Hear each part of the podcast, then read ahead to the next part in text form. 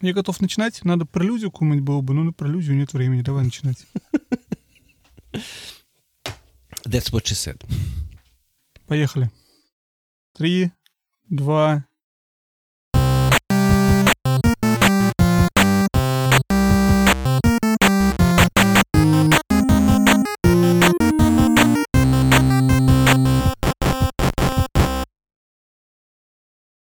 Всем привет, с вами Женя и Вадим и 22 выпуск подкаста про игры. 22-й, Жень, это знаешь, это то, сколько выпусков будет э, подкаста про игры, когда мы выложим этот выпуск. Л. Логика. Как тебе? Прикольно. Хорошо, что мы не с нулевого начали, правда? Я, я зато, я, зато я нашел себе вариант, как вообще-то продолжать э, придумывать ассоциации с э, номером еще очень долго. Ну, кстати, я тебе сегодня предлагал про 22. У меня 22 — это ассоциация с Catch 22. Catch 22. На самом деле, Жень, я, я, я шучу, потому что я, я подготовил про 22, сейчас я все расскажу. Смотри, 22 миллиона — это то, сколько было продано GameCube. Mm, здорово. Но Слушай, это не все. 22 мало. миллиона — это то, сколько было продано Borderlands 2. Прикинь? Столько же, сколько GameCube. А Borderlands 3 продадут 33 миллиона? Жень, 22 февраля вышел Ansem. 22 марта вышел Sekiro Shadow Die Twice. 22 июля вышла Beyond Two Souls для винды. 22 августа, скоро совсем, выходит Life is Strange 2 эпизод 4. 22 ноября выходит Doom Eternal. Сколько всего? Жень, 22 это то, сколько мне было лет, когда вышел первый Call of Duty. Beyond Good and Evil. Star Wars Night of the Old Republic. Need for Speed Underground. Silent Hill 3. Final Fantasy... Как-то X2 12 это называется, да? Или X2, как говорят? Подожди, X2... Есть X2, есть 12. Значит, X2. Devil May Cry 2. И игра, которую я почему-то совершенно помешалась последнюю неделю, по непонятной причине, это Simpson Hit and Run. Жень, еще 22 года в этом году исполняется Final Fantasy VII, Castlevania Symphony of the Night, Harvest Moon, Carmageddon, первый Fallout, первый GTA, первый Age of Empires, второй Quake и Ultima Online. Вот все это про 22 сегодня. Теперь можем начинать. Ура! Жень, какая тема выпуска у нас сегодня? Мы что собрались вообще? Мы хотели обсудить тему, которую я задал в не выпущенным в паблик. Если кто не знает, у меня был одно время вообще подкаст начал, начинался с того, что вот у меня был свой личный подкаст, который назывался «Подкаст из провинции». Который, кстати, много лет очень писался, и, между прочим, мы с супругой были огромные фанаты Жениного подкаста. Слушали его, ждали нетерпеливо. Это очень интересная такая вещь. А потом Женя раз и такой, м-м, надоело.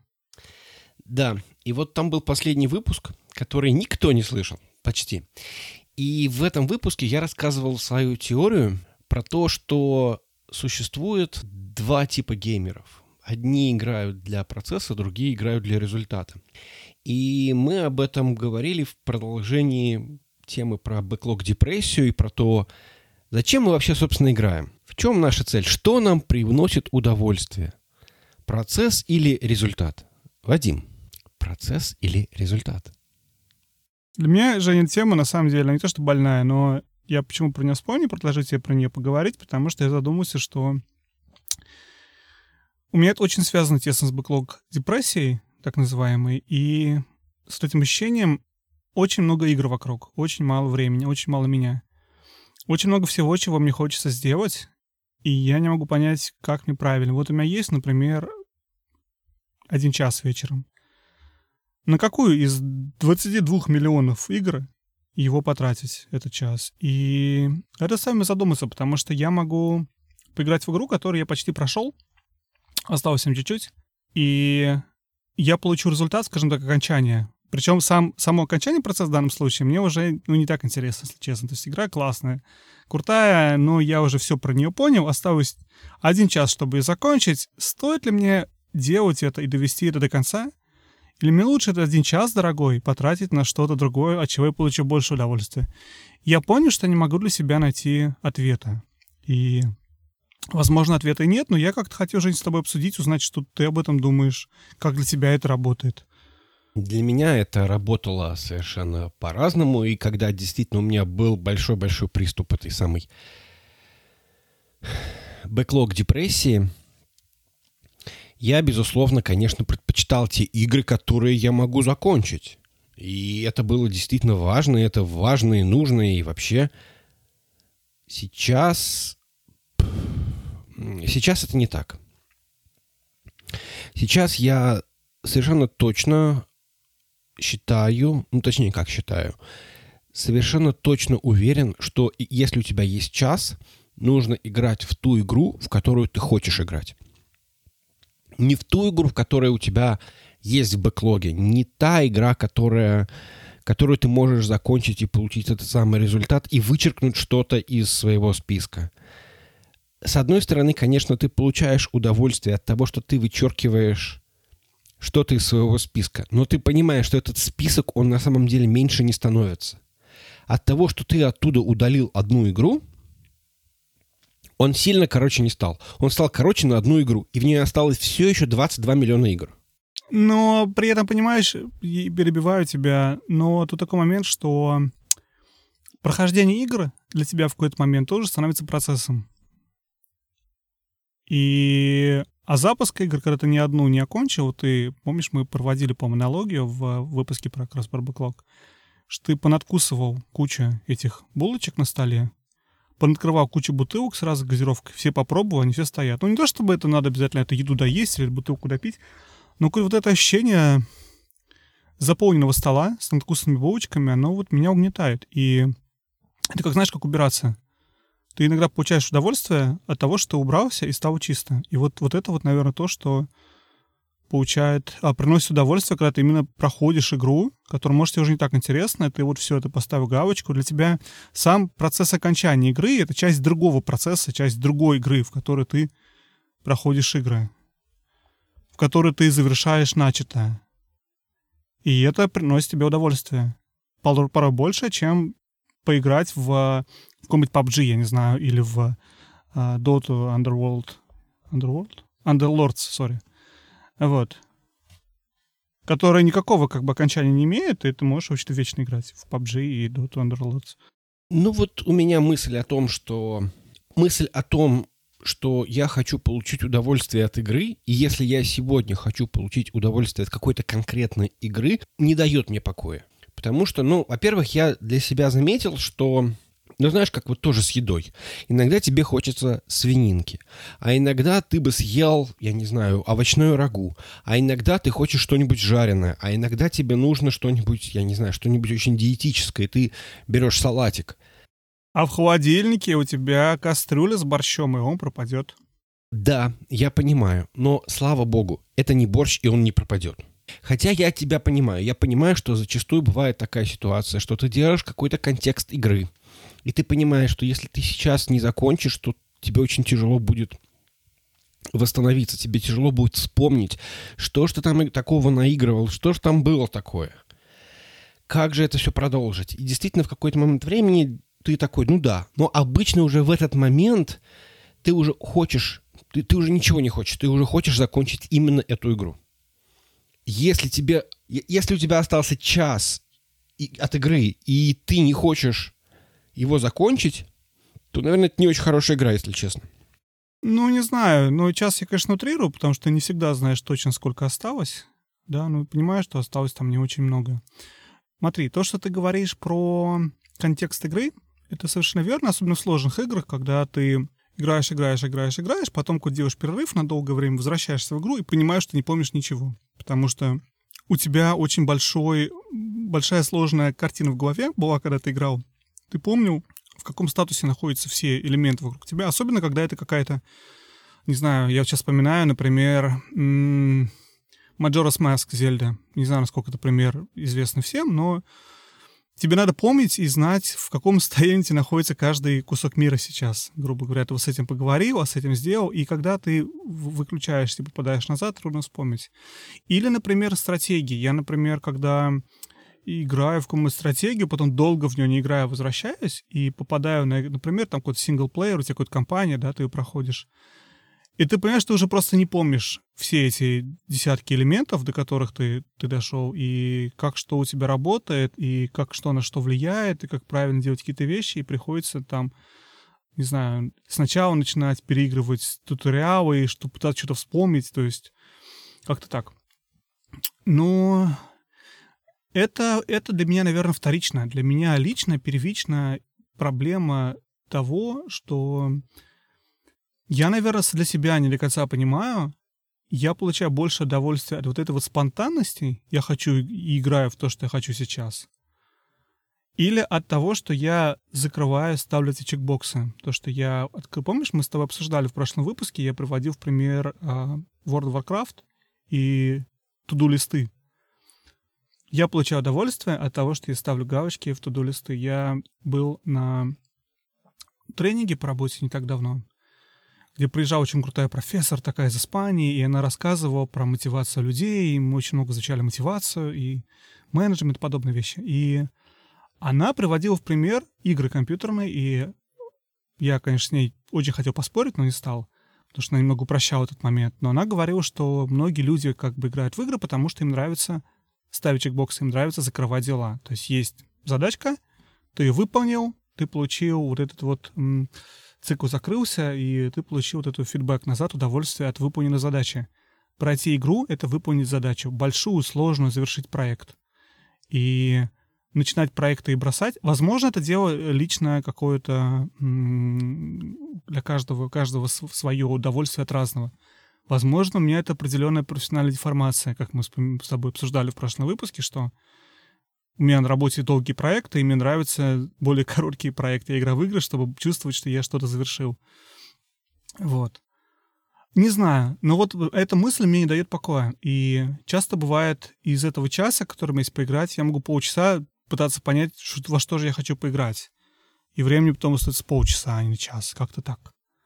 Ну, я обычно заранее пытаюсь это оценить. Хотя часто бывает такое, что вот целый день ты думаешь, что вот придешь и вечером поиграешь вот во что-нибудь конкретное вот в, в эту игру, а потом приходишь и чувствуешь себя усталым и понимаешь, что эта игра требует какой-то концентрации, которой у тебя на текущий момент нету, сил, которых у тебя тоже, наверное, не очень много сейчас, и поэтому ты идешь и э, либо играешь во что-нибудь другое, либо вообще просто идешь не знаю, спать, ложиться, или книжку читать, или тупить в YouTube, например, какой-нибудь.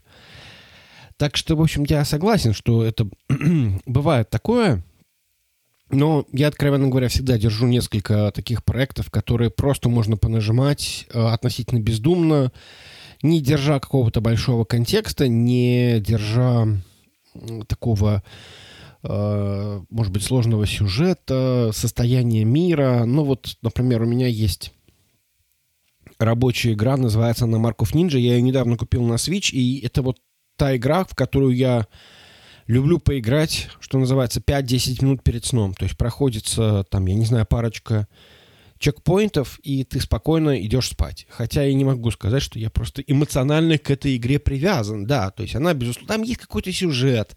Я на самом деле совершенно не, не, не очень помню, что там происходит, но мне, в общем, нравится вот этот вот процесс.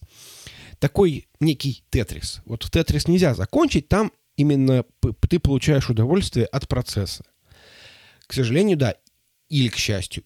Остальные игры, они, конечно, сложнее. То есть там зачастую тебе действительно что-то нужно, что-то нужно, что-то нужно помнить.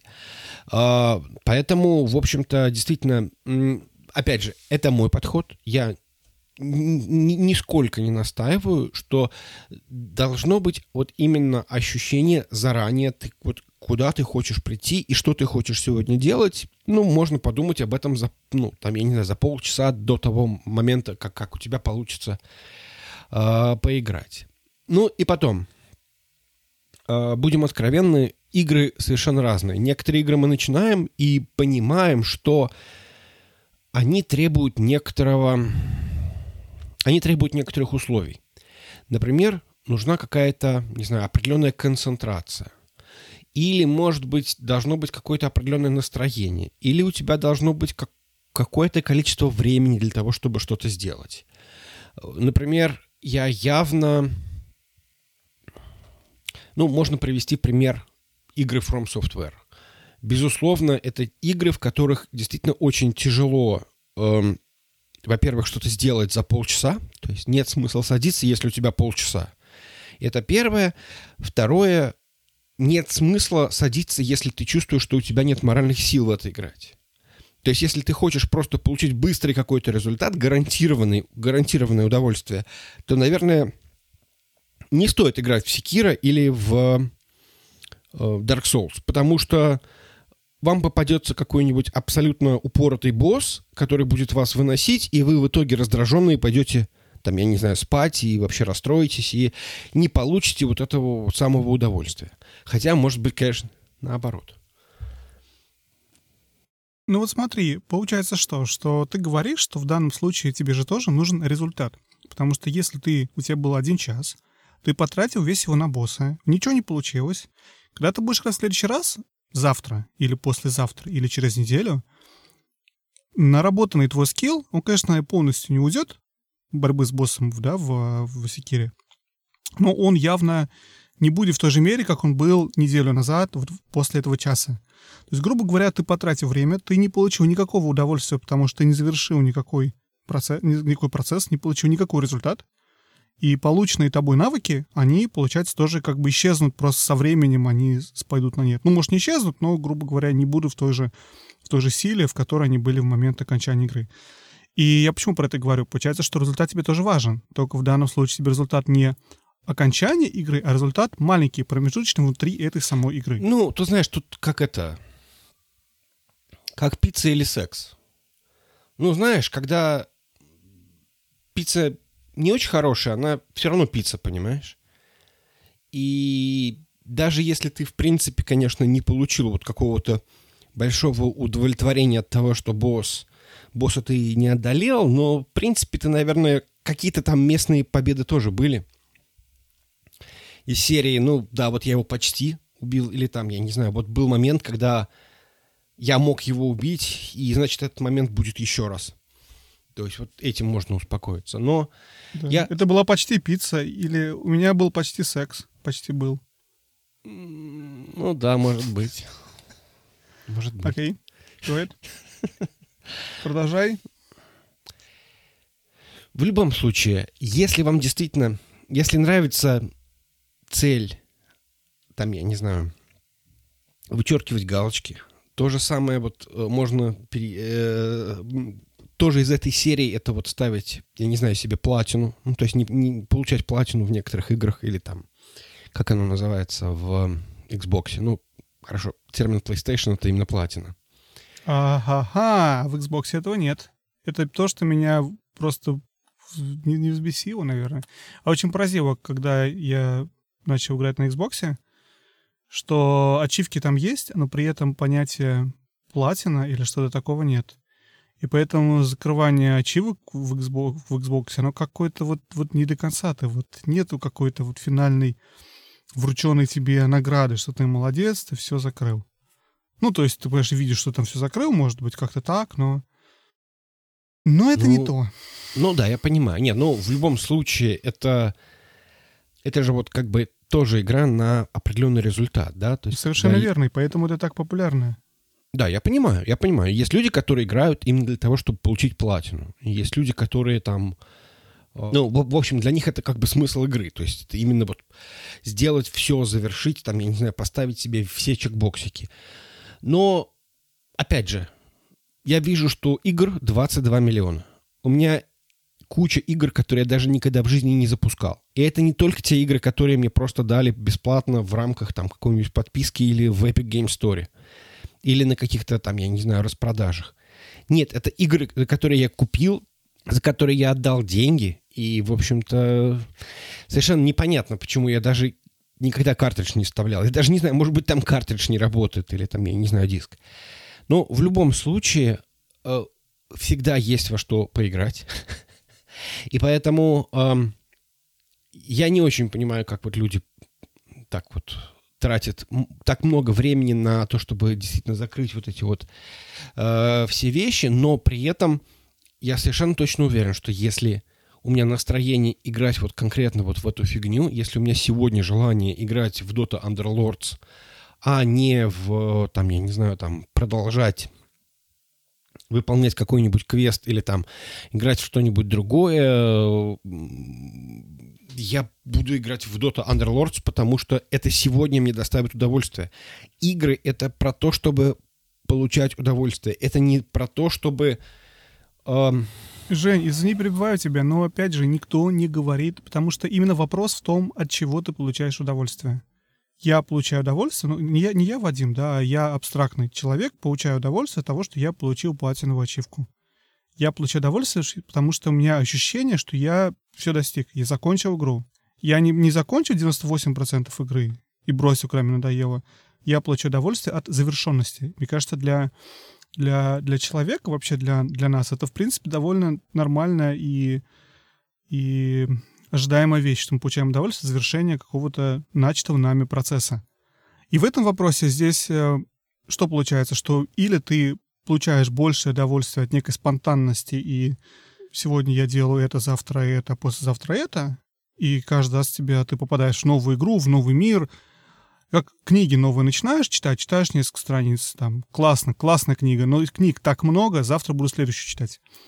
И никогда ни одну из них не заканчиваешь. Ну, или заканчиваешь какие-то, да, но, но не все.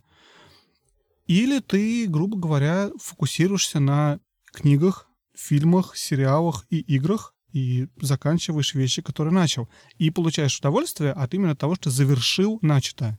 Просто разный тип, наверное, удовольствия. И, наверное, то, что вот я сейчас думаю, поговорю с тобой, что это, наверное, все-таки просто разный склад характера. Мы получаем удовольствие от разного, это нормально, и поэтому для кого-то из нас это проблема, а для кого-то это не проблема совершенно. Кто-то из нас гоняется за платинами, а кто-то просто в креативном моде в Майнкрафте строит дома, в котором, кстати, тоже есть ачивки, но это другой вопрос. Не, ну понятно, ачивки есть везде.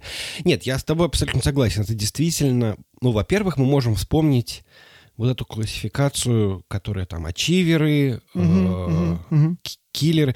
То есть тут, безусловно, имеется, имеется вот это вот отношение, да, то есть если ты ачивер, то как бы, естественно, тебе вот это вот закрывание вот этих вот там 100%, процентов, оно может быть... Ну, опять же, это же всегда очень условно, потому что я, например, считаю, что я ачивер, но при этом у меня никогда нет желания сделать платину, у меня никогда нет желания там, я не знаю, получить, я не знаю, сделать все, вообще все, там, я не знаю, увидеть все.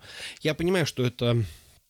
Я понимаю, почему людей это волнует, я понимаю, почему это важно для многих, например, увидеть все. Но при этом я понимаю, что я бы лучше перешел, наверное, что-нибудь другое и, я не знаю, получил бы какой-то другой опыт. Опять же, игр, как мы уже с тобой сказали, 22 миллиона. Ну ты же число, кстати, мы выдумали, да, из-за того, что выпуск 22 но все равно. Ну да, конечно. Вот, но все равно ты же заканчиваешь игры, потому что тебе хочется получить удовольствие от окончания. Ты закончил на той неделе Devil, Devil May Cry, Final Fantasy 10, что там еще было, uh, Fire Emblem, потому что нравится завершать процесс начатый. Да, нет? Ну, в какой-то мере. В какой-то мере. Опять же, то есть мы очень, э, ну, в смысле, есть какая-то рациональность в наших действиях. Ну, например, я не хочу играть в новый Fire Emblem, не закончив старый, потому что это будет, в принципе, та же самая игра, с тем же самым опытом, с тем же самым, с той же самой механикой, но при этом я просто отдам деньги за то, чтобы играть в ту игру, которая вот вышла сейчас. То есть мне для этого нужно некоторое, там, я не знаю, подтверждение того, что да, я действительно хочу играть в это, потому что вот я закончил эту игру, мне хочется еще. Ты уже тут приводил пример с книгой. Книга — это все-таки действительно конечный опыт. Вряд ли можно почитать книгу и сказать, что ну вот, да, действительно, я что-то там узнал. Если это, конечно, не учебник там, я не знаю, по, по какой-нибудь теме. Но если это просто какое-то художественное произведение, то, естественно, его нужно воспринимать целиком. Игры зачастую этим свойством не обладают. Как, нет, безусловно, есть игры, в которых это важно. Например, э, наверное, тяжело оценивать тот же самый Life is Strange, не пройдя его весь. Ну, потому что, как бы, если ты проиграл в какой-нибудь там, я не знаю, там, первый эпизод, э, тебе не очень понравилось, и ты сказал, что игра фигня. Потому что ты, как бы, ну... Ну, это как прочитать, Ты не как получил- прочитать первую главу, Жень. Прочитал первую главу. Ну, в общем, сказал, да, что, да, да. ну, Или посмотрел первую серию Не, ну, сериала. это, это, кстати, это, кстати, нормально, да, но, то есть, проблема в том, что э, ты можешь сказать, что не пошло. То есть, это не, не делает, э, ты не делаешь вывод про э, весь сериал или там про весь сезон, про весь, э, про всю книгу. Ты можешь сказать, что мне не очень зашло, мне не очень понравилось. Для меня оказалось там, не знаю, слишком тяжело или там, наоборот, слишком наигранно. Мне, там, я не знаю, не понравились герои. Мне не понравился сеттинг. То же самое, в принципе, с играми, это тоже нормально. То есть, например, э, есть люди, которые не играют в какие-то игры, потому что им не нравятся зомби. Это нормально. Да это, конечно, нормально. Понимаешь, Жень, знаешь, что я подумал, пока ты говорил? Я подумал про то, я провел параллель вот с книгами, с сериалами, с фильмами, и задумался, что, наверное, аналогия с сериалами самая близкая, как мне показалось на первый взгляд, потому что они такие же длинные, требуют много-много-много часов. Также ты можешь в какой-то момент посмотреть 6 сезонов сериала и не смотреть оставшиеся 23. Я там, опять же, выдумываю там какие-то, да. Многие сериалы становятся хуже там с годами. Ну, опять же, сейчас не об этом. Я подумал, что это самая правильная аналогия, но потом я понял, что нет. Потому что у сериала, если сериал, опять же, мы говорим про тот, который уже закончился, да, который ты знаешь, что у него есть конец, и у тебя возникает это желание его досмотреть до конца. Или не досмотреть до конца. У сериала ты точно знаешь, сколько еще осталось, и ты знаешь, что это довольно пассивное, как и книга, это пассивное занятие. От твоих действий ничего не зависит. С играми ситуация немного другая. Зачастую зависит, от твоих действий зависит то, сколько ты будешь играть. Тебе надо будет решать, проходить сайт-квесты в, в Open World RPG, там, да, каких-нибудь, или не проходить. Делать так ли это? От твоих способностей зависит от того, с какой скоростью ты закончишь эту игру. Поэтому это настолько непонятно резиновое нечто размазанное в будущем по времени, опять же, которое требует еще и держать в голове кучу всего, понимать, принимать решения, что, наверное, аналогия с книгами, сериалами не совсем верная, потому что это все-таки такие какие-то проекты начатые, да, которые тебе надо довести до конца.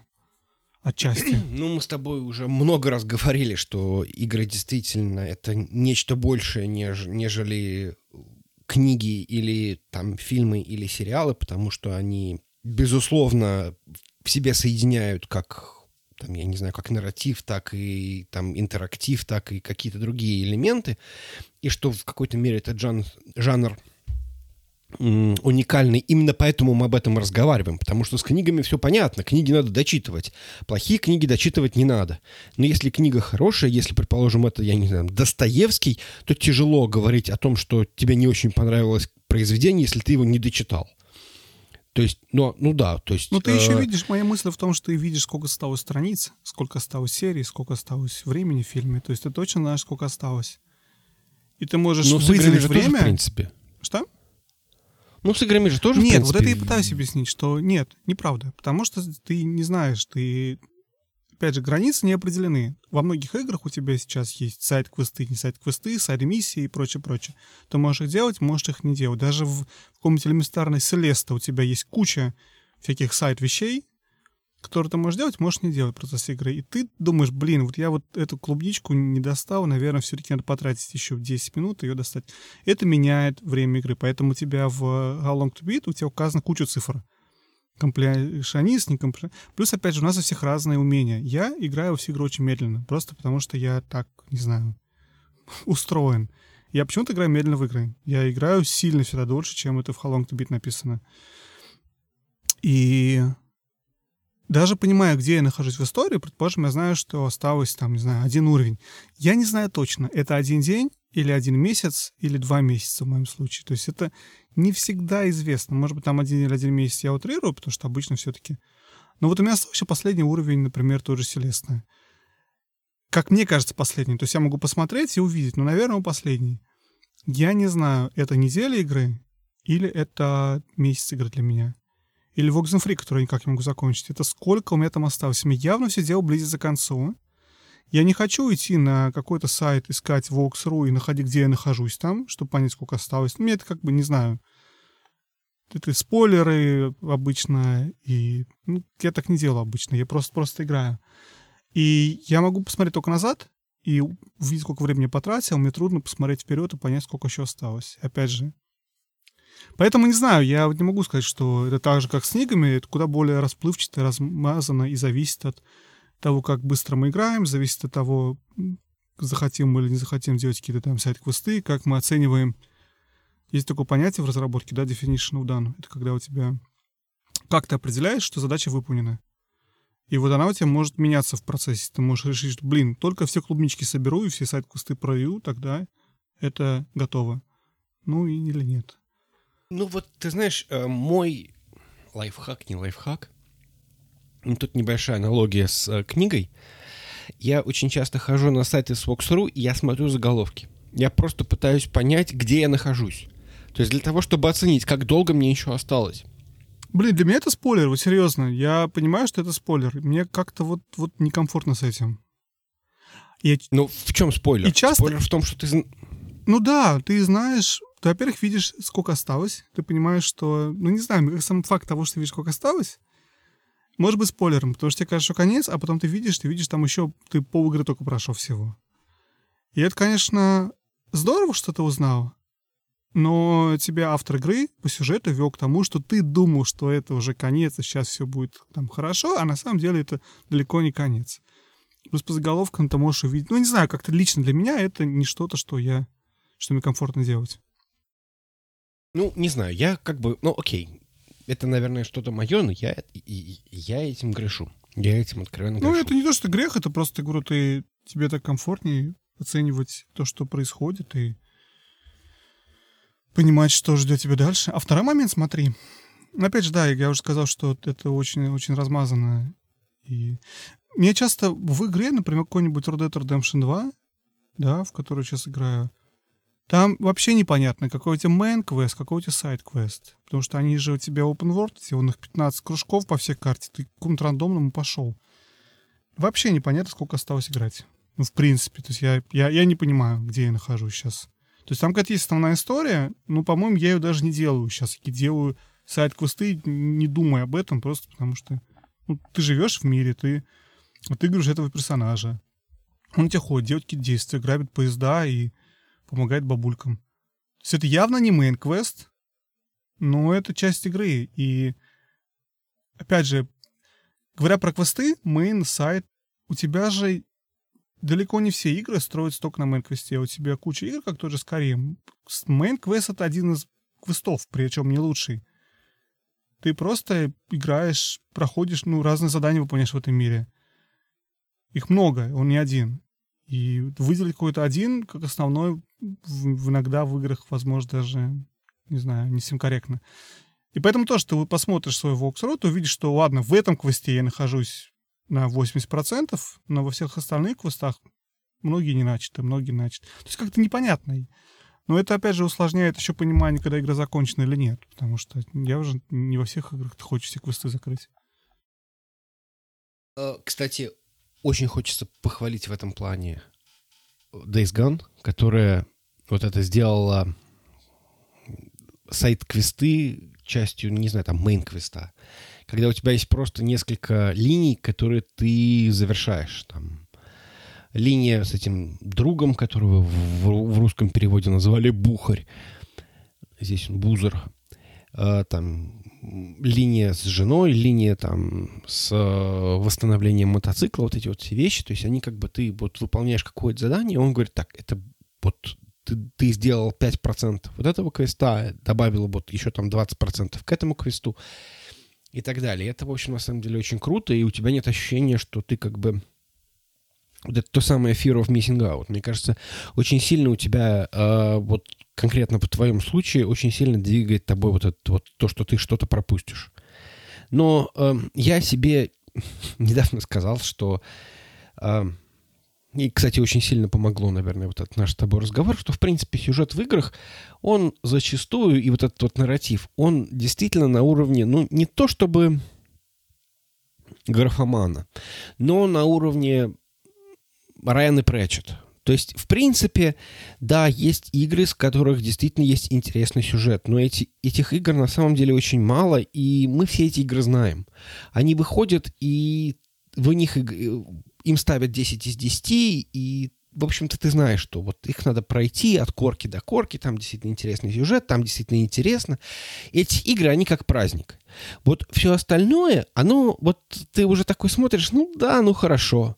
И за конкретно сюжетом, за таким сюжетом, полным, цельным, нужно идти в какие-нибудь там, я не знаю, визуальные новеллы. Какой-нибудь там Эйс Аторни, да, безусловно, там сюжет, там, не знаю, там все, все хорошо. Во всем остальном, если это какой-нибудь шутер, ну, черт возьми, ну, ну да, ты ты, я давно не испытывал никаких откровений в плане сюжета. Я давно не испытывал откровений в плане того, что ж там будет. Ну, там, э, какого-то там, я не знаю, там, катарсиса. Нет, это все в большинстве случаев, ну да, то есть ты просто как бы эм, такой филлер, заполнение между миссиями в большинстве случаев. И за счет этого как бы такой, ну окей, ладно, может быть, действительно это все можно пропустить если это не приносит удовольствия с точки зрения геймплея. Ну, я понимаю, о чем ты говоришь. Мне кажется в данном случае, что не всегда вопрос именно в том, хороший сюжет или плохой сюжет. Иногда это вопрос именно в том, что ты играешь в игру, песочницу условную, да, то есть, опять же, возвращаясь, к примеру, с Каримом или с RDR 2. Дело не в том, что там какие-то истории, ты боишься Фиров Мессина, ты боишься пропустить какую-то один из квестов. Не совсем. Это именно вопрос того, как ты оцениваешь, как ты понимаешь, во-первых, где у тебя main-квест, где не main-квест, зачем ты выполняешь этот квест, а не этот квест. То есть, опять же, не потому, что ты боишься упустить квест какой, да, потому что ты шел Тут какая-то у тебя какой-то чувак кричит, ты к нему подошел с любопытства. Он говорит, у меня там украли, я не знаю, что-то. И ты пытаешься это как-то э, сделать. Не потому что это Missing Out, а потому что это такая же игра, как и Main Quest. И разницы между ними, на самом деле, толком никакой нету. И то, что суть твоей игры в данном случае, это некая жизнь внутри этого мира. В мире Скарима, в мире RDR 2, в мире там чего угодно. Assassin's Creed. То есть ты просто живешь в этом мире, и ты выполняешь то, что происходит. Fallout, да, ты поселение спасаешь. Слушай, ну, ты знаешь, тут такой момент, что зачастую, особенно в современных играх, когда RPG-элементы притащили вообще везде, от слэшеров и, я не знаю, э, шутеров до... Да и, собственно, вообще как такие классические RPG исчезли, ну, их очень мало, Зато каждая вторая игра пытается быть РПГ. И поэтому делать сайды получается необходимо, потому что ты очень сильно боишься, что если ты не будешь этого делать, если ты не будешь делать каких-то дополнительных вещей, что ты в итоге придешь к последнему боссу, и он тебе скажет, ты кто такой? Даст тебе щелбан, и ты откинешься. Блин, Женя, у меня вообще такого не даже близко серьезно. Я не задумываюсь о том, что я как-то... Может быть, это критично для JRPG? Но для всех игр уровня, там, опять же, Скарима или Fallout, обе игры Bethesda, да, или там RDR 2, но этого нет даже близко. Ты просто, ты просто, опять же, живешь в этом мире. Вот ты вот в, в этом Скариме. Ну, какая тебе разница делать? Ты видел там в Скариме тебе вот этот квест-лист из, из 20 квестов, которые ты набрал в одном только первом городе. Тебе все равно. Ты идешь к тому, какой ближе.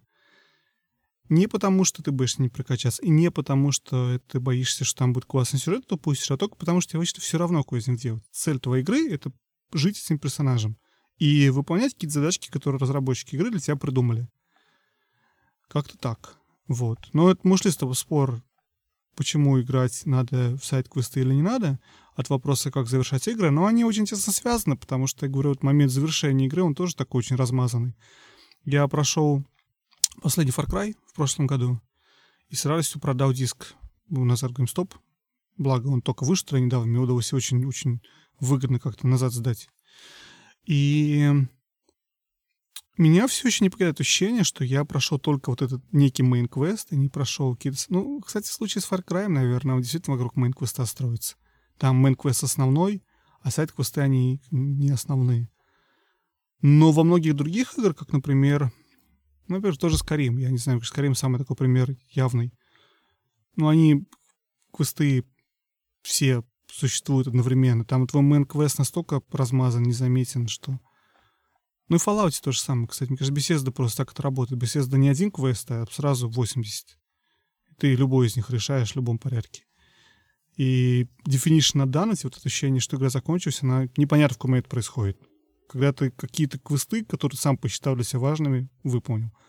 Ну, я утрирую, но, в общем-то, как-то так. Ну, не знаю. Я сейчас вот пока ты говорил, я пытался вспомнить игры, в которых это было важно. Не знаю, последнее из того, что я помнил, это вот, ну, например, там, не знаю, Horizon Zero Dawn. Если бы я шел просто по мейн-квесту, я бы просто был бы очень тяжело в конце. Если бы я, там, я не знаю, как, какой бы еще пример привести. Ну, вот особенно в экшен RPG, где очень многое зависит от того, какие у тебя есть навыки, умения, тот же самый Assassin's Creed, тебе зачастую приходится просто делать побочные квесты просто для того, чтобы получить опыт, для того, чтобы получить какие-то деньги, каким-то образом прокачаться, и, потому что иначе тебе получается, ну, просто реально тяжело. И зачастую геймдизайн во многом требует того, чтобы ты что-то делал параллельно. Ну, классический пример, та же самая Одиссея, Assassin's Creed Odyssey, который мы Я должны так боялся, что мы не, не вспомним про эту игру. Спасибо, что ты ее вспомнил. Да. Ну, там же по этому поводу очень много было разговоров, что ты не можешь заниматься просто мейн-квестом, ты не можешь идти по сюжету. Тебе в любом случае нужно в какой-то момент времени срулить и немножечко погриндить. Ну, по крайней мере, поделать сайды, потому что иначе ты просто у тебя уровень не соответствует, и ты просто ну, ну, не в состоянии идти дальше. Ну, по этому поводу у тебя есть вариант там заплатить денежку и получить какой-нибудь там бустер XP. Ну, это уже м- такая другая тема. Не будем сейчас об этом, но суть, суть стоит в том, что да, тебе при, периодически приходится чем-то еще заниматься. И именно поэтому я всегда эм, на том же самом How Long to Beat я смотрю не на цену, э, я смотрю не на время, которое которое main quest, а время, которое вот среднее. Там есть э, main quest плюс там какое-то количество сайдов, и последний это ком комплешионист, да, ну то есть ком э, комплешионист это, видимо, человек, который делает платину, который вообще видит все, и там зачастую там может быть там расхождение с main квестом там в два, в три раза. А в случае, например, вот, вот, вот вторая цифра, она больше похожа на правду, потому что какие-то сайды ты все равно будешь делать. Какие цели ты будешь делать, потому что тебе просто интересно? Какие цели ты будешь делать, потому что тебе нужно, потому что ты просто слабак? И ты понимаешь, что тебе, если ты сейчас делаешь эти сайды, тебе просто будет проще, потому что у тебя будут дополнительные ништяки, у тебя будут какие-то дополнительные предметы, у тебя будет на пару уровней больше, чем надо, и ты, соответственно, в дальше пойдешь уже такой весь крутой, раскачанный и будешь раскидывать врагов направо и налево. Блин, так интересно, что ты рассказываешь. Вот серьезно, я вспоминаю игры. Я не помню практически ни одной игры, где я делал что-то ради прокачки. То есть я делал сайт-квесты, потому что они просто мне по дороге. То есть я в Ведьмака играю, я иду, а у меня тут, не знаю, бабка просит козу найти или что он там просит. И ты это делаешь не потому, что ты прокачаешься, и экспо получишь, а просто потому, что это такая же игра, как и Main Quest. Это просто какие-то истории разные. Разные истории, которые случаются у тебя. Это как, знаешь, смотреть сериал какой-нибудь, и в сериале есть основная линия э, с главными героями, а есть куча всяких второстепенных. И ты таки все второстепенные проматываешь, это смотришь только главное. Вот как-то так. Ну, для меня это целостный experience, наверное, я поэтому ну да, то есть, разумеется, наверное, для большинства случаев ты проходишь main quest, какие-то рандомные side-квесты, но опять же, я это делаю не потому, что не чтобы прокачаться, а чтобы просто, потому что эта часть игры для меня такая же натуральная, как и, и main quest. Ну, ладно, мы засиделись, мне кажется, на теме с квестами, с квестами, куда дольше, чем планировал. Давай, наверное, пойдем куда мы дальше. Что у тебя интересного произошло? Что тебе за картридж пришел? Расскажи нам. О, я его очень давно заказал, он у меня шел месяц, наверное, полтора, вообще очень долго шел. Я заказал Trigger для Super Famicom. На самом деле Trigger для SNES Super Nintendo стоит очень дорого. Ну, то есть это, в общем-то, 300 долларов где-то Ого. начинается. Ну, хорошо. Ну, ладно, может быть, 200. М, Если дешевле 200, то это, скорее всего, китайская подделка. Сейчас очень э, часто, ну, китайцы умеют делать э, поддельные картриджи, это как бы новодел. Но оригинальный картридж стоит ну, где-то примерно от 200 долларов. В зависимости от комплектации, состояния и т.д. и т.п. Эм, Я удивился, что, оказывается, картридж для Super Famicom стоил каких-то адекватных денег. Поскольку игру я очень люблю, и в какой-то мере она у меня, наверное, наиболее ассоциируется с, именно с поколением, я решил, что заказать, да, что и заказать ее это неплохая идея. На самом деле надо было заказать Final Fantasy 6, но оно ушло мне из-под носа, в общем. Пришел мне э, в очень неплохой комплектации и очень неплохом состоянии картридж для Супер Фамикома Chrono Trigger с мануалом, в коробочке. Все как положено. А я взломал PlayStation Classic и супер доволен. И у меня очень много мыслей на эту тему. Я начну сейчас быстренько Ну, смотреть. давай. Во-первых, я подумал, что если ты почитаешь новости про все взломы, которые были, ну, PlayStation Classic, да, то очень любопытно, как, короче, это очень быстро произошло. И интересно, что там код какой-то был для запуска игр, грубо говоря, лежал на самой консоли. Там какая-то такая история была, что, грубо говоря, Sony чуть ли не действительно ставили специально бэкдор для а, программистов, хакеров, чтобы можно было это очень быстренько взломать и запускать туда там что-то, что ты хочешь. То есть там действительно лежал этот код на, на консоли, чтобы это можно было делать. И это очень любопытно, потому что это очень классное решение проблемы лицензии игры. То есть ты берешь несколько игр, ты их пихаешь, а потом, короче, пихаешь туда еще и ключик, чтобы можно было любые другие игры запускать для, для желающих. И, кстати, насколько интересно, вот я смотрел этот э, ролик э, э, Джизуса, метод Джизуса про PlayStation Classic. Ты не смотрел? его недавно прямо выпустил. Нет. Он говорит, вот я, короче, его, типа, когда купил давно, а потом, когда все начались новости, я от- отменил предзаказ, как многие, когда в декабре или когда это было. И сейчас, когда цена упала до 20 долларов, я снова его купил, чтобы взломать и залить туда игры, которые я хочу. И для таких видеоблогеров, как э, Метод Jesus, которые очень всегда про коллекционность, лицензионность, услышать слово «взломать» его в ролике звучит очень, очень неожиданно. Но вот как-то интересно, что это для этой консоли совершенно какое-то нормальное поведение ее взломать. А второй момент я подумал, что на самой коробке от, от PS Classic написано а, сколько-то там, 30, не помню, сколько там игр, preloaded. И оно так звучит, как будто бы она preloaded столько-то, но ты можешь сгрузить еще туда еще сколько хочешь. То есть сам, сам просто текст, то, как он написан, как-то вот звучит, что, понимаешь, что это расширяемая консоль. Вот очень интересно было мне подумать на эту тему. Поломал. Очень доволен тем, что поломал. Потому что, во-первых, закачал, конечно, игры, которые хотел.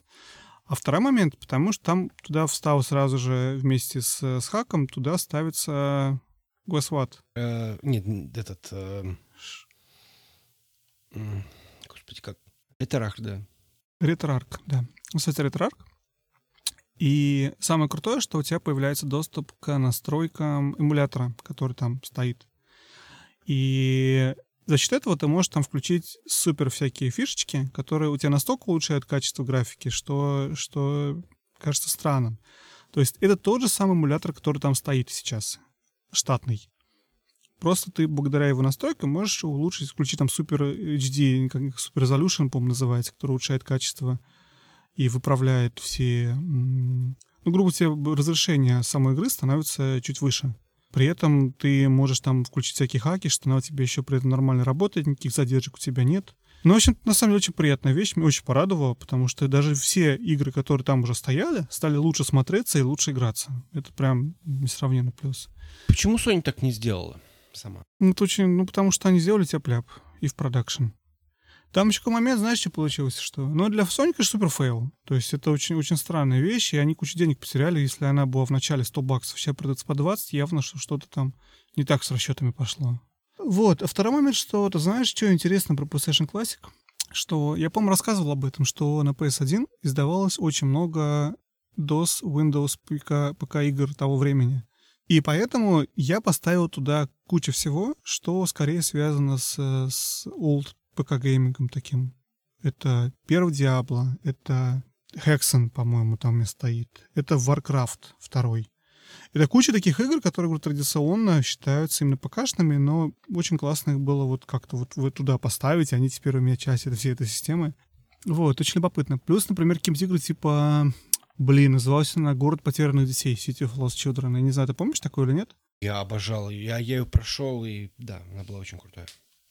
Вот, я с удовольствием, понимаешь, я поставил ее туда, она у меня там есть. Такие такие вещи, которые, понимаешь, классно, они у тебя там есть, тебе не надо их как-то где-то что-то как думать, как запустить в эмуляторе на, ну, там, на, на компьютере, что-то такое.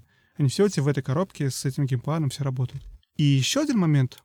Я очень много играл в игру, никогда не догадаешься, какую. Это Rainbow Six 1, которая встроенная в консоль, которая там идет в комплекте. Она потрясающая, потому что это такой геймплей, который я не играл очень давно. Странно говорить такое про такую игру, как Rainbow Six, но объясню почему. Потому что, опять же, у тебя на контроллере нету стиков.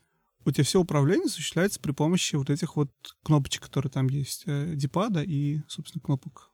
И у тебя куча всяких функций повешена на типа шифты. Ты, например, зажимаешь кнопку, а, которая называется там, как называется, left, дальняя, L, LT, то, что сейчас называется, раньше по-другому называлась она. Они сейчас называются L1, L2. И... А, точно, точно, LT это же в этом, в, в Xbox, да? Да. То есть это L2 дальняя, да? L2, да. Ты ее зажимаешь и должен нажимать разные кнопки, и таким образом у тебя, например, не знаю, перезаряжается или дверь открывается. Тебе надо помнить эти сложные комбинации на геймпаде. Из-за этого игра становится очень сложной.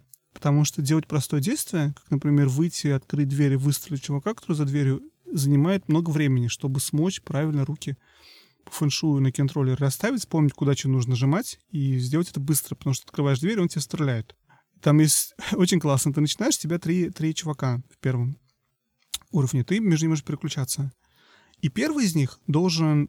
Он на, на крыше, на крыше окно. Ты, грубо говоря, разбиваешь окно, падаешь вниз и стреляешь в бандита, который там у тебя стоит.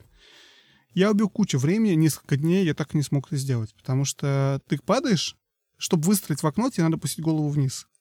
Ты выстреливаешь голову вниз, дальше ты должен ее поднять, потому что ты не можешь прыгнуть с опущенной головой, потому что ты поднять потом не сможешь, потому что это сложная комбинация кнопок поднять голову. Я шучу, потому что наверняка сложная, но реально поднять, настроиться, выстрелить невозможно. Поэтому ты становишься лицом и голову направляешь туда, где ты знаешь, где будет бандит, и в таком состоянии, бандит, я смешное слово такое вспомню из прошлого, ну, понял, да? Угу. И в таком виде ты идешь к этому простреленному окну и падаешь именно уже, уже с направлением на этого чувака, чтобы упасть, и тут ты в него выстреливаешь, потому что иначе ты не успеваешь. Все равно ничего не получается. Потому что ты падаешь, а он левее у тебя на, на 3 градуса. И ты такой, блин, пытаешься туда настроиться, и вот ты уже и умер. Это очень любопытный геймплей. Это очень, звучит, я понимаю, очень коряво, но при этом это почему-то очень мне понравилось, это было очень интересно играть. Очень было интересно продолевать вот эту сложность, и, и я задумался, что настолько игра это тогда отличалась от игр Том Клэнси сейчас. Потому что тогда это, это, было, это была борьба с управлением. То есть тебе надо было именно осуществить сложную вещь в управлении, чтобы пройти игру. И в этом был фан, когда у тебя получалось это сделать. Эта часть похожа на игры From Software, как ни странно. Когда тебе нужно в, в Sekiro нужный момент нажать нужную кнопку. То же самое здесь. Тебе нужно настолько отточить управление, чтобы ты мог просто это сделать. А сейчас совершенно другой тип игры. Сейчас у тебя ты просто поливаешь огненным, э, огненным дождем врагов, отстреливаешь и идешь дальше. И смотришь красивые картинки вокруг. То есть такой тир. Вот такие мысли, Евгений, у меня были от PlayStation Classic. Ты знаешь, у меня очень много мыслей по этому поводу. Дело в том, что это связано с тем, что, во что я играл последние, э, последнее время. Uh, я с тобой соглашусь, ну, точнее, я с тобой не соглашусь, что у From Software uh, вот это вот управление, но я соглашусь, что это действительно очень такой старый геймдизайн. То есть это такая старая школа геймдизайна, когда uh, тебе приходилось бороться с управлением, тебе приходилось бороться с ограничениями, не знаю, устройства, с ограничениями эм, консоли, графическими какими-то ограничениями. Дело в том, что я большую часть времени играл, но мне очень тяжело было, очень тяжелая ситуация по работе, там очень сложная миграция, поэтому эм, приходишь домой, и, в общем-то, может быть, и можно было бы поиграть, но, сади, но просто ложишься спать, потому что хочешь, чтобы завтра твои когнитивные способности были получше, и поэтому нужно выспаться. И поэтому играть приходилось только, по сути, в поезде. И я вот играл все это время практически в God of War, который для Виты, на, на Вите я играю в первый God of War. И хочу сказать, что вот он действительно, в принципе, еще остается играбельным. При этом я его могу сравнить с первым Devil May Cry, который я, который я тоже играл, ну, не очень давно. Так вот, в Devil May Cry первый, я играть не смог. Почему? Потому что действительно просто такой античный геймдизайн. То есть там действительно очень тяжело. Платформинг безумно какой-то корявый. Управление совершенно непонятное. Э, камера ведет себя совершенно непредсказуемо. Ты перешел, и вдруг внезапно тебя начинает, там, я не знаю, из стороны в сторону мотать потому что камера изменила направление, то, что было верхом, теперь стало низом, и ты продолжал держать стик, и у тебя... Ну, ну то есть, в общем, даже несмотря, то, несмотря на то, что это было какое-то HD-переиздание этого самого Devil May Cry, я понял, что я играть в это не могу. И при этом я взял God of War для Виты, и он вполне играбелен. Хотя, казалось бы, и то, и то PlayStation 2. Подожди, подожди, он не для Vita, он для PSP, наверное, да? Или для Vita? Нет, он для Виты. Это... А я даже как... не, помню про God of War для Виты. Потому что Это... на PSP было полно God of War. Да, для, God of, э, для, для PSP было два God of War, отдельных, э, отдельные части для PSP. Для Виты было переиздание первого и второго. Я вот его недавно купил и планирую пройти. Там первый, второй, ну, наверное, какой-то ремастер. Хотя не знаю. Ну, наверное, выглядит чуть лучше, чем просто вот прямой порт с второго PlayStation. Но неважно. Суть в том, э, этот э, Devil May Cry тоже какое-то HD-переиздание. Ну, какое-то условное HD-переиздание. Поэтому, э, в общем-то, их можно сравнить. И, и та, и та игра — это PlayStation 2 в оригинале. Так вот, God of War сохранился гораздо лучше. Почему? Потому что они как раз не стали использовать вот эти вот, вот эту ситуацию с этим кривым управлением. Хотя там тоже хватает и платформинга, и вот этих вот очень спорных решений, когда действительно тебе нужно понять, а что же вообще делать.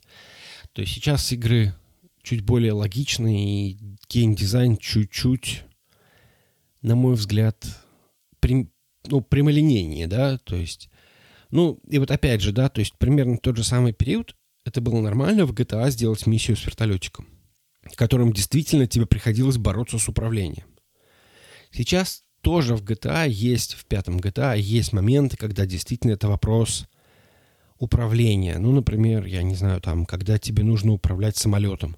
Самолетом управлять несколько сложнее, чем машиной, но при этом, ну, в общем-то, это очевидно, да, то есть там он действительно летает в, э, в трехмерном пространстве, в отличие от машины, которая ездит в двухмерном. И поэтому я понимаю, что это действительно сложнее, и там действительно зачастую какие-то моменты выполнить очень тяжело. Я помню, я так и сдался. Там нужно было миссию, когда нужно было маленьким самолетом залететь в большой самолет. Я не смог это сделать, это действительно очень тяжело, и я нажал пропустить миссию, но это не имеет ни, никакого значения, потому что я понимаю, что это чисто теоретически исполнимо. Это действительно можно было сделать. А вот э, в случае с миссией с вертолетиком это просто способ разбить клавиатуру или разбить, э, не знаю, там, геймпад или что-то такое. Потому что тебя действительно могло раздражать управление. Тебе приходилось бороться с управлением, а не с э, своим, своим, ну, не знаю, неумением, что ли. Жень, ну я и поэтому провожу по параллели со многими играми From Software, как я их вижу, по крайней мере, когда тебе нужно отточить скилл выполнение определенных э, пассажей на клавиатуре, пассажи, как называется слово, или на геймпаде, когда тебе нужно нажать в определенную последовательность на определенные кнопки. И это и является геймплеем игры. Это как, как Dance Dance Revolution или как э, вот игры, которые на ритм игры, да? Это то же самое. То в данном случае просто чуть более, более сложная такая вещь. Как и многие платформеры, опять же, нужен, нужен момент нажать на прыжок и чуть-чуть, если левее, чуть-чуть правее, даже Селеста, чтобы попасть вот в нужное, нужное место. Я просто, еще раз, окей, я не совсем согласен в плане From Software'овских игр, потому что для того, чтобы тебе быть успешным во From Software'овских играх, тебе нужно запомнить, что же делает босс и как себя ведет конкретный враг. То есть ты, ты знаешь его мувсет, ты знаешь, что когда он замахивается вот так, у тебя вырабатывается рефлекс прыгнуть направо или там налево. То есть это не то, что тебе нужно каким-то образом э, сломать мозг, чтобы каким-то образом понять управление. Нет, Блин. управление, управление очень естественное в, в, в фромовских играх. Ну, не знаю. Во-первых, все-таки Секира известна тем, что в ней управление стало не то чтобы сложнее, а больше на него поставлено. То есть тебе нужно знать, какой тип контратаки совершать на какую атаку. И тебе нужно точить умение того, что ты должен за полсекунды понять, какую атаку делает босс, и совершить, соответственно, контратаку, соответствующую контратаку. Может что быть. требует от тебя умения, опять же... Ты знаешь, вот я помню, когда я учился ездить на машине, в какой-то момент очень тяжело, потому что ты пытаешься запомнить, да, наверное, механики. Тут, значит, отпускаем медленно сцепление, медленно отпускаем сцепление. Вот. И, и все очень сложно и ты едешь, и, и, и тебе надо скорость держать, скорость переключать, смотреть зеркала, знаки, это все какой-то просто ад вокруг тебя происходит формационный. И тебе нужно помнить еще, как тебе двигать руками и ногами в этот момент, в этой Ноги машине. Две чтобы... три, ужас. Чтобы, чтобы не попасть ни в какую аварию, там, чтобы доехать до точки назначения. А потом в какой-то момент тебя щелкает, и ты это делаешь на уровне подсознания. Ты можешь ногой рулить одной, второй газ нажимать, а руками в телефоне смс печатать. Никогда так не делайте. Вот. Но, ну, идея, понимаешь, да? То есть это перестает для тебя быть чем-то, на что ты активно тратишь мозг и, и думаешь о том, как это делать. Это приходит в уровень какого-то уже такого умения, которое на подсознательном уровне. Вот то же самое, наверное, здесь. Чтобы успешно играть в игры From Software, тебе нужно, чтобы у тебя управление перешло на подсознательный уровень. Тогда ты можешь сфокусироваться на том, какое действие делает босс и какую контратаку совершить. В случае с... А, что я пытался сказать про игры, вот эти первые 3D, про Resident Evil и какие-то такие игры. Кстати, Silent Hill поставил первую на, на классику. Обожаю Silent Hill. Но не об этом сейчас. Это то, что, грубо говоря, тебе тоже, во-первых, нужно понять управление, но там именно вся игра заключается в том, ну, не совсем правда, да, но как я это вижу, в том, что ты смог бы разобраться с, разобраться с управлением и грокнуть его. Понимаешь, ты грокаешь управление, ты, ты понимаешь, какие комбинации клавиш тебе надо нажать, чтобы это сделать. В принципе, я сейчас пока говорил, понял, что действительно это очень похоже на Селесту, что Resident, фу, Resident Evil, что Rainbow Six первый похож на Селесту. Это супер такое странное, конечно, сравнение немножечко, потому что одно это сложный платформер, в котором именно нужно попасть на пролетающую платформу, сцепиться и похоже не тем, что Resident Evil начинается с... Там нету такого момента, как в Bloodborne или где угодно, где у тебя ты идешь и еще ничего не делаешь. Ты сразу начинаешь в точке, в которой тебе нужно, грубо говоря, пробить это окно наверху, внизу, прыгнуть и выслать чувака. Все, что тебе надо сделать. Никакого идти никуда для этого не нужно. Сразу перед тобой. Ну, условно не нужно. И ты это делаешь, умираешь и начинаешь заново. И опять пытаешься это сделать, и оттачиваешь мастерство управления кнопками сразу же сильно отличается от всех игр Том Квенси сейчас. Вот, наверное, вот это был мой, мой месседж такой, что интересно, как игры поменялись в своем геймплее. Вот эти вот шутеры. Первые 3D-шутеры и современные 3D-шутеры. Как-то так. Фу. Ты теперь скажи что-нибудь. Расскажи, интересно. Еще я играл в странную игру про который нужно обязательно что-то сказать. Дело в том, что пару недель назад в Epic Game Store давали игру, которая называется This War of Mine. И это действительно игра, в которую, ну, про которую есть что как бы обсуждать. Игра, есть- в которую Вадик играть не стал, потому что решил, что она слишком эмоционально тяжелая. Ну, давно еще, когда ее, ее Вуд про него много рассказывал. И, все и очень как-то я понял, что м-м, нет. Расскажи. Да, да, да, я тоже такой. Это же, наверное, будет очень эмоционально тяжело, потому что это же драма, это же драма, это же выживач про вот это вот. Мне показалось безумно претенциозно. Ну, то есть, в общем, в принципе, наверное, выживач не совсем мой жанр. Хотя это такой, знаешь, выживач вместе с кризис-менеджментом.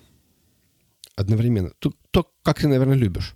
Мне почему-то кажется, что ты как PM должен оценить то, что это кризис-менеджмент. Но суть Ну, не эта в- игра, Жень, Жень, извини, я тебя перебиваю. Ты меня не перебивал, когда рассказывал, я тебя перебиваю, когда ты рассказываешь. Это позор мне. Мгм. Но я хочу отметить, что же эта игра, если правильно я понимаю, ее основная часть — это как то, что мы обсуждали с тобой в прошлый раз про, про моральный выбор, и то, что тебя тыкают лицом, заставляют делать неприятные моральные выборы. Забирать еду у умирающих детей, там, или я не знаю. Разве это не так? Ну, в общем, да. Да. Не, ну, как бы ты можешь там этого действительно не делать, но, в принципе, ну, вот, вот, Умереть. ну, ну, ну, ну, ну, да, и умереть. А, но, откровенно говоря, то есть я не могу сказать, что вот как-то мне прям реально... Может быть, действительно в каком-то определенном настроении, в каком-то определенном состоянии в это действительно весело играть. Ну, точнее, как весело, это очень условно. Но ты как минимум получаешь от этого какое-то какое удовольствие из серии катарсис, да? То есть... Но мне что-то как-то не очень понравилось. Во-первых, мне не понравились герои, то есть какие-то совершенно непонятные мужики, которых, кото- которым я должен каким-то образом чувствовать эмпатию. У меня что-то как-то не очень получилось. И этими мужиками нужно занимать, э, заниматься тем, что, значит, забирать еду и лекарства у каких-то старичков. Как-то эмпатия моментально не выросла. Э, но ты понимаешь, что тебе вдруг внезапно говорят, а вот смотри, какая драма. Смотри, какая драма, вот тебе нужно взять и забрать еду у старичков. М, Да, я понимаю, и это связано с тем, что проблема в том, что старички очень компьютерные. Это компьютерные старички, и как-то вот я вот совершенно не поверил вот, вот в это вот во все.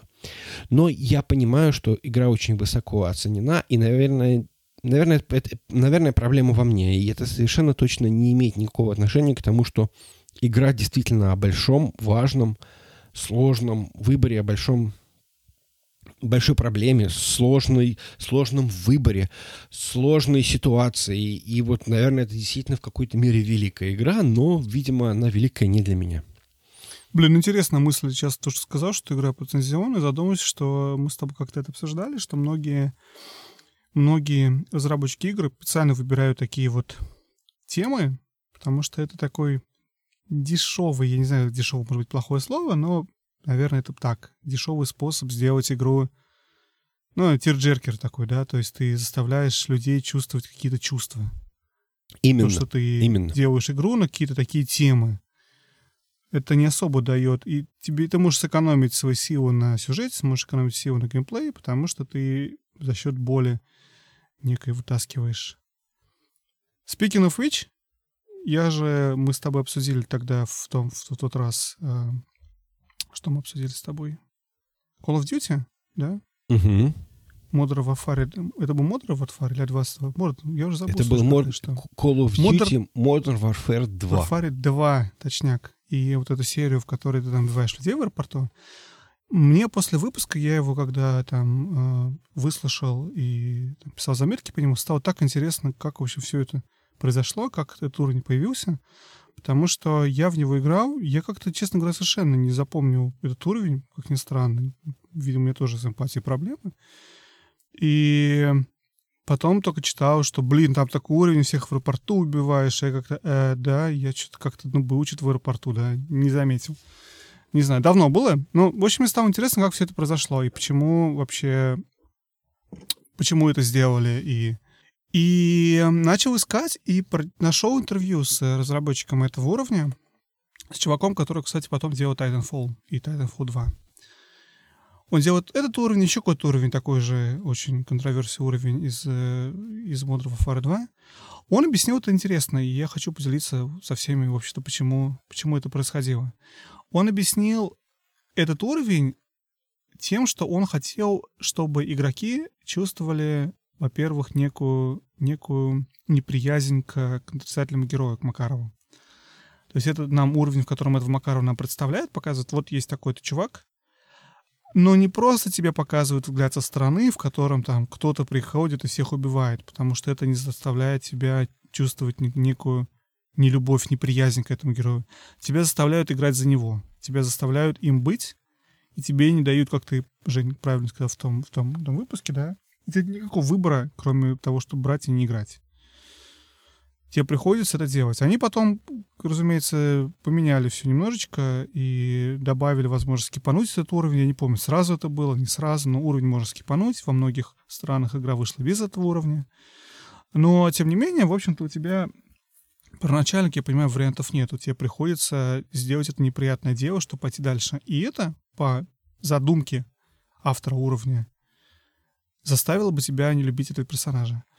А второй момент — он говорит о том, что мы, когда играем во все эти шутеры, мы стреляем каких-то там людей, врагов, бандитов, еще кого-то, да, и не задумываешься о том, что это, ну, это какие-то пикселы. Ты не задумываешься, кого ты стреляешь. Ну, да, то есть это какой-то компьютерный игровой персонаж. И одна из его задумок была в том, что когда ты говоришь, что это какие-то э, мирные жители, и тебе надо их убивать, это, возможно, ставит игроков задуматься, в общем, а что они делают. Что они стреляют невинных или там, не знаю, просто каких-то людей. Заставить задуматься, собственно, что они делают, что у них оружие в руках, что они вот совершают такой-то процесс в игре. Мальчик молодой, дизайнер, мне показалось, и многие вещи, которые он говорит, немножечко надуманы, немножечко не, не очень правдоподобно, скажем так. Я понимаю, что для многих эта игра вызвала не, не любовь, ну, этот уровень, не, не любовь к, персонажу, а скорее не любовь к издателю, к автору игры, потому что это какая-то вещь... Это же не Макар заставляет тебя делать, тебе игра заставляет это делать. Ну, в общем-то, хотел поделиться вот такой историей, которую я раскопал, разобрался, и вот теперь знаю, почему это было сделано. Тем не менее, на самом деле, я, я смотрел, кстати, еще несколько, сейчас закончу, ревью каких-то разных изданий на эту тему, и IGN, по-моему, говорили в видео того года о том, что типа игры очень модный жанр, и да, кстати, еще один момент важный. Дизайнер сказал, что мы запоминаем вот эти вот шокирующие вещи. Ему хотелось сделать шокирующий контент, который люди запомнят. Ему хотелось сделать что-то вот, вот такой супер поворот, который в играх еще раньше не было.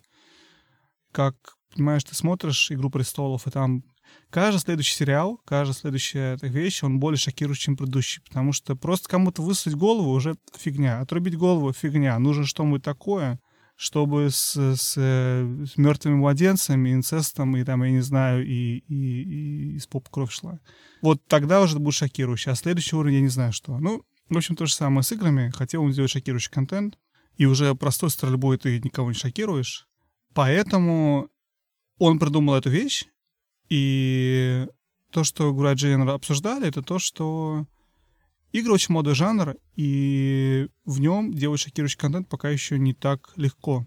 И это вызывает кучу, кучу, скажем так, обсуждений, потому что, опять же, происходящее в, в «Игре престолов» не вызовет обсуждения на CNN или Fox News о том, что такое ужас, что там вышло, вообще нельзя никому смотреть. Потому что это уже норма.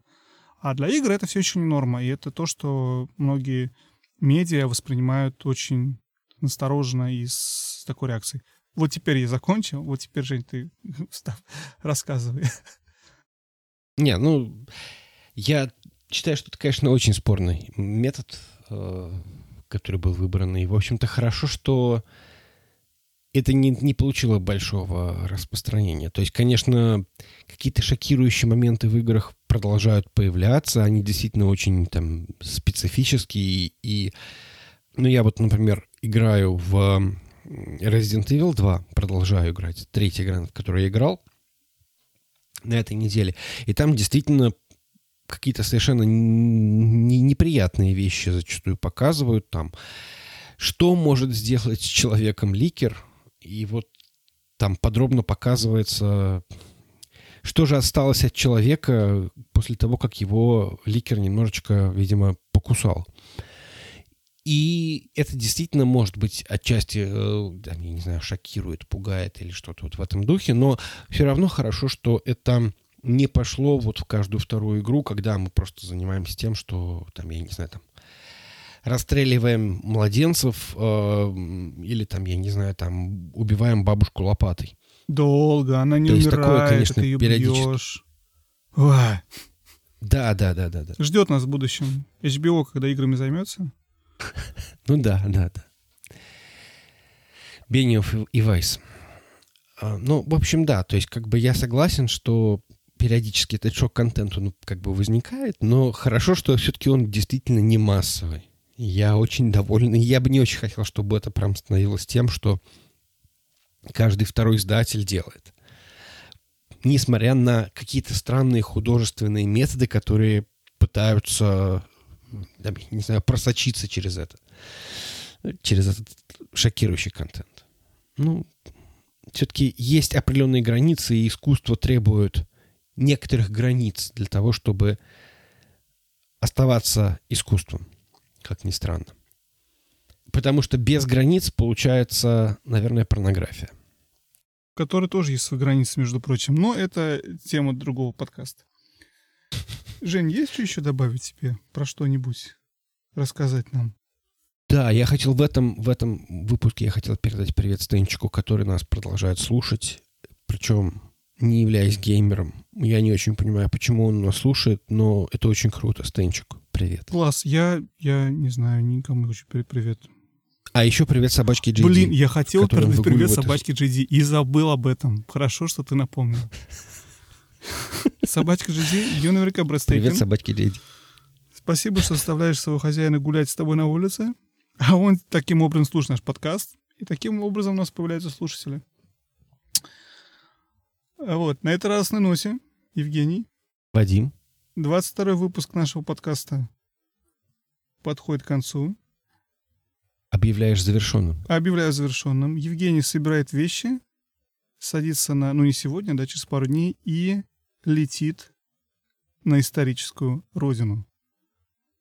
Передавать приветы историкам родным. Да. А Вадим остается. Ну, кто-то же должен здесь защищать Америку от напасти. Да, да. Вот, как-то так. Ну, всем, всем спасибо, Женя, удачи тебе слетать. Спасибо. Запишемся следующий выпуск сразу, как только ты вернешься, через две недели. Я так понимаю, да? Через две недели, что ты будешь? Да, да. Супер. Вот. Всем большое спасибо, что были с нами. Это были Женя и Вадим. Любим, целуем. Подписывайтесь на канал, ставите лайки, нажимайте на колокольчик. Пока-пока. Пока-пока.